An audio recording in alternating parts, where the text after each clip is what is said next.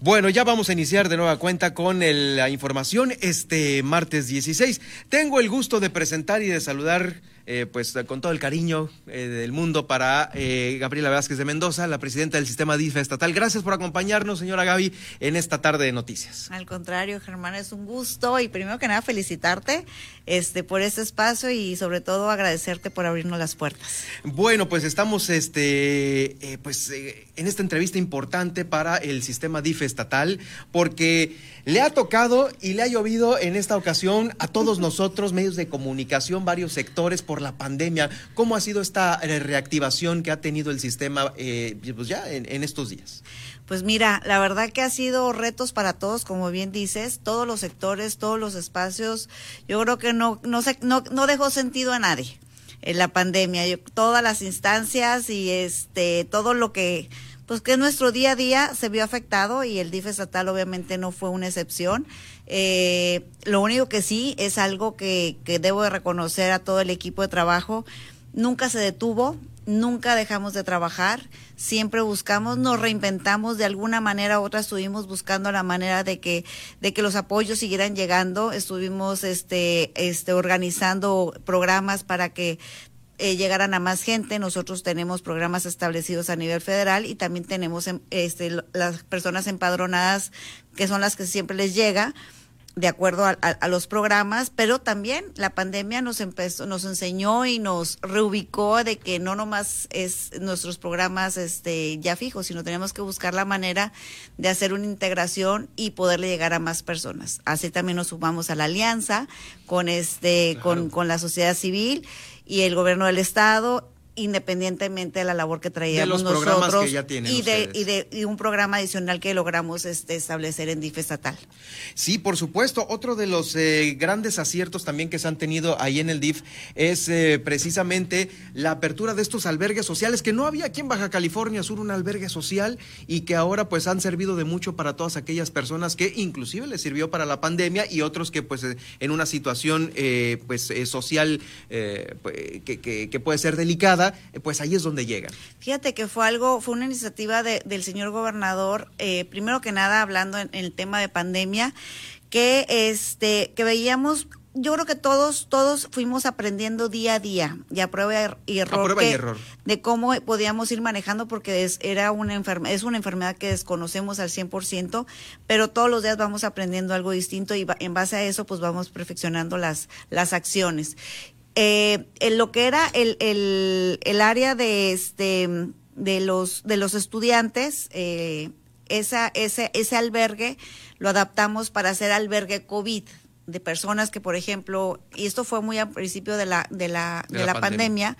y se buscaron la manera de que si una persona salía contagiada y vivía en, en, este, con una familia de ocho o cinco o seis personas y no tenía la manera de aislarse, nosotros le, le proporcionábamos ese asilo este, con todos los cuidados y supervisión médica, en fin, lo que necesitara hasta su recuperación y así poder regresar a su casa y tener la tranquilidad de que no iba a, pues, a, hacer el contagio mayor, ¿no? Esas familias que a lo mejor, bueno, por su, por su situación tienen una, una casa pequeña, eh, con a lo mejor un número eh, eh, considerable de miembros, pues híjoles, acomodarse y pues dónde acomodamos al que tiene COVID, ¿no? Así es. Entonces creo que fue una gran iniciativa. Sí, claro. Se operó, este, pues se sigue operando, de hecho ahorita tenemos este personas este que están este ahí este en las instalaciones y dando le estamos dando el servicio en coordinación con los municipales. El que estuvo el que ha estado más activo ha sido el de La Paz, más que los otros municipios, pero también se hizo lo propio en, los otros municipios por si se llegaba a requerir o si lo llegaban a solicitar y esto se hace por medio del de, de salud y ellos nos los canalizan por medio de COEPRIS también es una red de, comunicación entre nosotros para poder este dar este pues un mejor servicio y este atención a y una red a la cual le entran todos no digamos el, el, el, tema de, apoyar y, y, pues dejar a un lado a lo mejor este pues yo hago más porque soy privado o yo hago más porque tengo tal color pues no. Ahí se suman todos porque ese era el objetivo principal no creo Llegar que hasta Guerrero, hasta negro. donde teníamos no no podíamos eh, bueno y ese siempre ha sido la meta yo creo que de cualquier eh, de cualquier institución llegar hasta la última persona que necesite nuestro apoyo Sí. Eh, esperemos haberlo hecho muy bien y tenemos que seguir trabajando porque esto no se ha acabado y la pandemia todavía sigue haciendo nos sigue jugando no Sí. Cuando- sobre todo que vengan este este fechas importantes que a veces vienen en el caso de diciembre, que fue otra otra olita que llegamos a tener, ahí viene Semana Santa, entonces Ay, tenemos que seguir trabajando y buscando la manera de que de que sí se den. Y y algo que, que también eso nos ayudó mucho fue de que el gobernador siempre nos ha nos ha solicitado a todas las, las áreas que trabajemos transversalmente. Yo creo que es de la manera no ser autónomos, que cada quien haga sus propios esfuerzos, porque muchas veces haces un desgaste en muchas, en, en energía, en, en todo lo que tienes, infraestructura, cuando lo puedes hacer O repites en transversal. lugares, ¿no? O repites y este, y eso es algo que desde el día uno, este fue una, una indicación siempre buscar la alianza entre nosotros mismos. Entonces, si yo iba de gira a algún municipio, cruzaba con este con salud, cruzaba con este con, Con el con la. SEP, con- por supuesto con los DIF municipales, pero también buscar de qué manera podíamos llegar este a, a otro tipo de acciones y este sumarle a, a, las otras dependencias, otras secretarías. Estoy platicando con la señora Gabriela Velázquez de Mendoza, presidenta del sistema DIF aquí en Baja California Sur. Eh, otro de los aciertos que ahorita justo en el marco del Día Internacional de la Mujer, también de los temas de violencia, de eh, pues esta, estos resultados que se han tenido propios del encierro, ¿no? Porque pues la violencia familiar ahí está, es la Procuraduría de la Defensa de Niñas y Niños, que ha sido una de las instancias las cuales nos hacían falta el Baja California Sur y que finalmente pues bueno, apoyan en mucho a esos pequeños que a lo mejor no tienen la culpa de, del mundo en el que les, les tocó, eh, la situación social que los rodea y que también han aportado pues en demasía ustedes. Eh, la verdad que eso fue un gran logro. Es desde, desde que entramos esa ley estaba detenida. Obviamente, este no es porque se detuviera por sí sola, sino muchas veces este aplica desde el presupuesto, cómo se va a operar, ten- teníamos que estar alineados a la federación para que todo bajara directo y estar unificado a nivel nacional. Entonces, se logró este la unificación de la ley y todo para que pasara por el Congreso, se autorizó junto con el presupuesto porque pues obviamente se requieren recursos adicionales. Y este a partir de esos momentos pues teníamos una una procuraduría donde podíamos hacer ten- darles más garantías tanto a los niños, a las instancias y sobre todo darles más tranquilidad de que pueden podían tener este los espacios que requieren la atención que requieren La atención legalmente profesional, ¿no? y, y este y sobre todo esa garantía de, de, de que iban a estar protegidos y en el momento desde que pasan a ser parte de, de que estén bajo nuestra custodia estatal pues obviamente nosotros buscar la manera de que todos sus derechos estuvieran cuidados, protegidos y que ellos tuvieran lo que requieren. Y en este caso, pues la Procuraduría este se habilitó, ya ha hecho un edificio exclusivamente para, para la. Procuraduría, darles esa esa figura que se requiere para que también la gente pueda acudir este tranquilamente. Antes lo teníamos muy pequeñito en, en las instalaciones de DIF, que obviamente vamos creciendo, vamos creciendo y a veces ya no ya no alcanzamos este a darles todas las instalaciones, pero logramos tener ya un edificio, se hicieron los convenios, entonces ya tenemos ese tipo de autonomía. Y en y eh, eso va relacionado con la casa cuna, que los niños que están bajo nuestra tutela pues tengan saben que están este protegidos, que tienen este todos sus derechos este vigilados y este pues a seguir dándoles un- una atención y un servicio eh, a estos niños, como bien dices, no tienen la culpa y muchas veces son los que pagan. ¿No? Entonces, buscar la manera de que esa casa cuna, casa hogar que se le llama, realmente tengan esa atención. Y ha sido una atención en la cual ahí, eh, pues, eh, eh, quiero, quiero mandarle el saludo a, a quienes nos escuchen ahí, porque tienen, eh, he sabido que tienen una atención muy, muy, muy de casa, muy hogareña, muy eh, cálida, ¿no? Por llamarlo de esa manera, todos los que están ahí con los pequeños que han llegado, ¿no? Fíjate que es un área sumamente sensible, es un área delicada, porque manejar niños que traen, que vienen lastimados este, psicológicamente, físicamente, es buscar la manera de cómo tener, darles esa, esa calidez que necesitan y esa tranquilidad de que van a estar bien atendidos. Y para eso también tuvimos que trabajar mucho en lo que es la profesionalización de, de las personas, de las personas que trabajan con nosotros, contratar personas este, este, profesionales de cada área, ¿para qué? Para que podamos este, brindarles este, lo mejor que, que ellos requieren.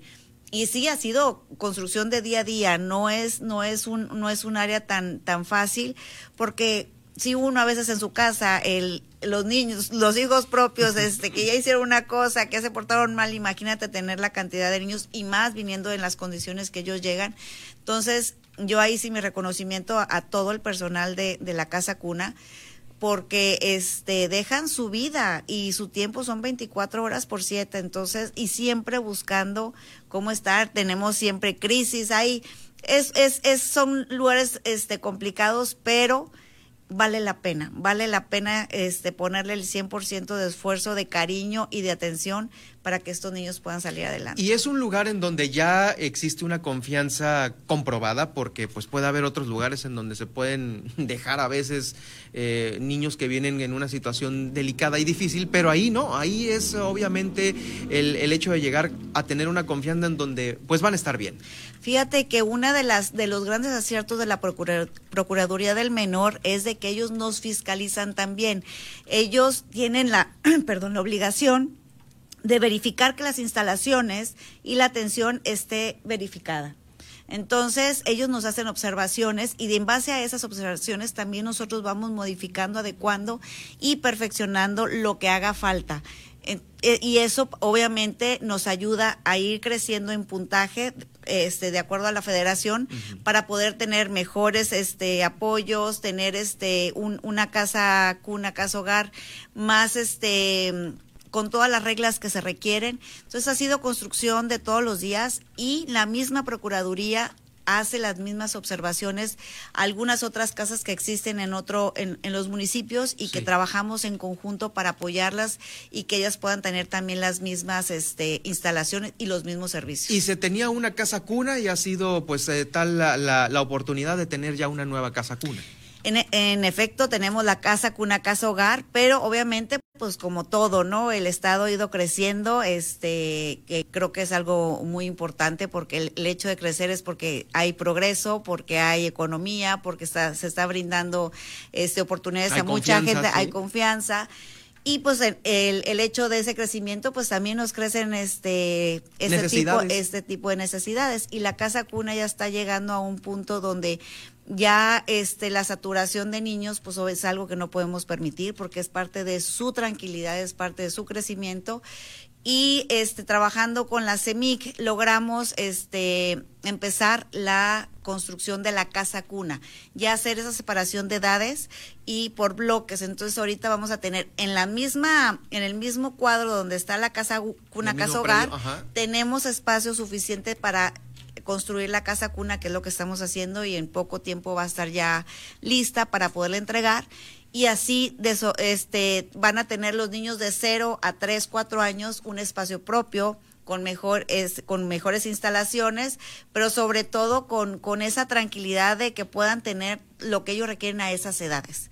Y eso es muy importante psicológicamente para los niños que tengan y no estén todos este juntos porque sí a veces es, es este pues difícil para ellos y a veces uno y para quienes están ahí y trabajando para quienes también, están ¿no? ahí trabajando. Entonces es parte del crecimiento gracias a Dios se, se logró y en, en, poco tiempo vamos a estar entregando esta obra. Eh, la obra también que está ahí justa en las oficinas del DIF es eh, la de eh, rehabilitación. El Instituto de Discapacidad. El instituto. El Instituto de Discapacidad que estaba, siempre había estado ahí, pero era una oficina muy, muy pequeña.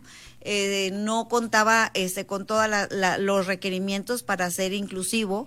Entonces también ahí se estuvo trabajando.